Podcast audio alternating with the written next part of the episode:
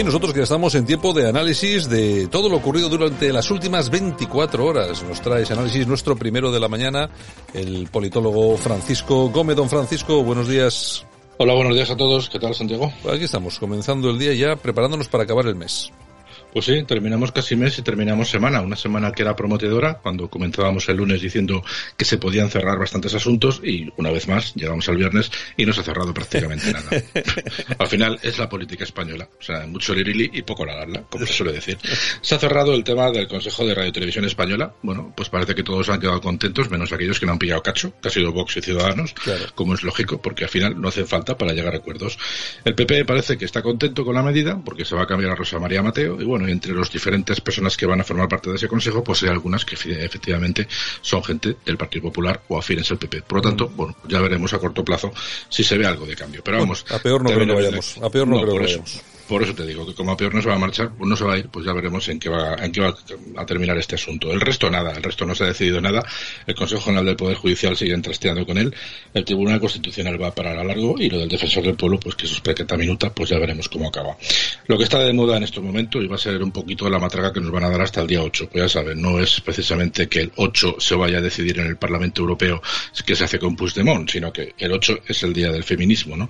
Bueno, pues decía, como ya les comentamos historias atrás, pues el delegado del Gobierno de Madrid, que no hay ningún problema en que se hagan tantas manifestaciones de 500 personas como se quieran juntar. Supongo que estará él para contarles. Vamos a escuchar lo que decía. Todavía tiene una situación muy complicada desde el punto de vista sanitario, pues seré obviamente más defensor que nadie de restringir al máximo, no por un afán de restringir libertades, cuidado, todo lo contrario, porque yo considero que las mujeres tienen muchos motivos para manifestarse. Pero ayer, sin ir más lejos, ayer en delegación del Gobierno, Hemos mantenido una reunión con colectivos que están planteando manifestaciones masivas el día 8 y les hemos ofrecido otras posibilidades, cambiar la fecha, buscar otras opciones. Yo espero, espero que al final impere la responsabilidad y las organizaciones que están convocando desconvoquen y hagan un llamamiento precisamente reivindicativo y al mismo tiempo de sensatez y de responsabilidad. Bueno, sí, van a desconvocar lo que yo te diga.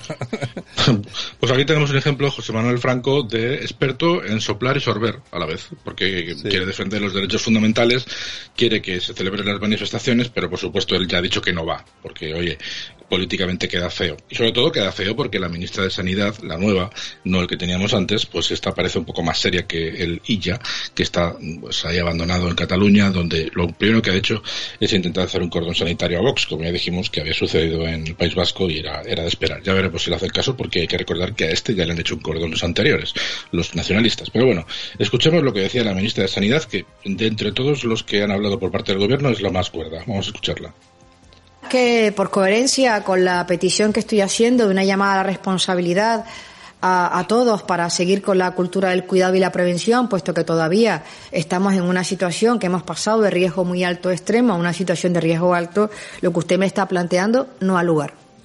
No ha lugar. Lo digo mm, sin ningún tapujo y creo que estoy siendo clara y diáfana. La situación epidemiológica de nuestro país no permitiría ni se entendería llevar a cabo los actos que usted está comentando. Bueno, pues eh, con mucha claridad, ¿eh? Sí, sí, bien por Carolina Darias. Me alegro que por fin una ministra socialista den el clavo. No se puede hacer el tonto por la calle, y menos cuando tenemos unos índices de contagio que todavía están muy por encima de lo que la Unión Europea está diciendo. Para en algunos países hay que recordar, como en Francia, que están confinados y tienen unas, unas cantidades parecidas a las nuestras. Otra que, por supuesto, lo ha dejado bien claro y de una forma cristalina ha sido la presidenta de la Comunidad de Madrid, que, por supuesto, ha dicho que no piensa ir a una manifestación en estas caracteres, en estas condiciones. Vamos a escucharla. Y también me sorprende que quienes me piden que cierre comercios y que cierre restaurantes, luego llamen a la gente a manifestarse de manera masiva en las calles. Me sorprende muchísimo. Por otro lado, lo dije el año pasado, el anterior, y lo digo siempre, yo respeto a quien quiere manifestarse, pero desde luego que conmigo no cuenten. No piensen ir a ninguna manifestación donde sea obligatoria la presencia, porque eso no es una manifestación. Y prefiero representar a las mujeres, en el día, en el día a día eh, y representarlas desde el trabajo, desde el tesón y desde el esfuerzo, que es como creo que mejor se les puede representar, precisamente con el ejemplo, a las mujeres y a los hombres. Bueno, sin complejos. Sí, aquí esto muy bien porque hay que recordar que Ignacio Aguado dijo que sí que iría y su partido también. Por supuesto, luego le han dicho que no, porque Inés Arrimadas ha dicho que irán a los actos institucionales, con lo que Aguado retratado. Y otro que ha quedado retratado también ha sido Pablo Echenique, que por supuesto dijo que sí iba a ir a la manifestación y su partido también. Y luego, por supuesto, Irene Montero, que es la ministra de Igualdad, ha dicho que, que no va. O sea, que Pablo Echenique, otro retratado. Pero aquí. Eh, queridos oyentes, lo importante es escuchar a la parte científica. Así que dale a Simón, vamos a escucharle. Las personas. Eh, y tenemos que entender que la forma de eh, relacionarse cambia también según la forma o la razón por la que se, por la que se juntan. Eh, yo no soy experto en estas cosas y no me gustaría que nadie, nadie se molestara, pero mm, no es lo mismo estar debajo de un paso de Semana Santa eh, de 2.000 kilos eh, transportado por muchas personas que estar en una manifestación de 500 personas donde puede esparcir la gente y mantener las, las distancias. Sé que, como en algunas otras ocasiones, esto no va a gustar en algunos sectores, pero hay alternativas para hacer las celebraciones que pueden satisfacer suficientemente las necesidades de todos. Bueno, ahí está Simón, siempre con sus historias. Sobre todo haciendo análisis científicos. O sea, 500, yo voy a decir mujeres, 500 personas bar, berreando por el feminismo no contagian, pero 12 o 24 eh, que van debajo de un palio, sí, teniendo en cuenta que la mayoría de los palios van con ruedas. O sea que Simón, cállate la boca, por Dios. Y terminamos este fin de semana, Santiago, con dos noticias. Eh, una de las plantas de Bosch eh, ha anunciado que se va de Cataluña. No es una ensonación, no es una ensoñación, es, es, así, se van, se van a Polonia. Polonia, ese país donde la gente va por la calle con cuernos y rabo, porque son de derechas. sí, sí, sí.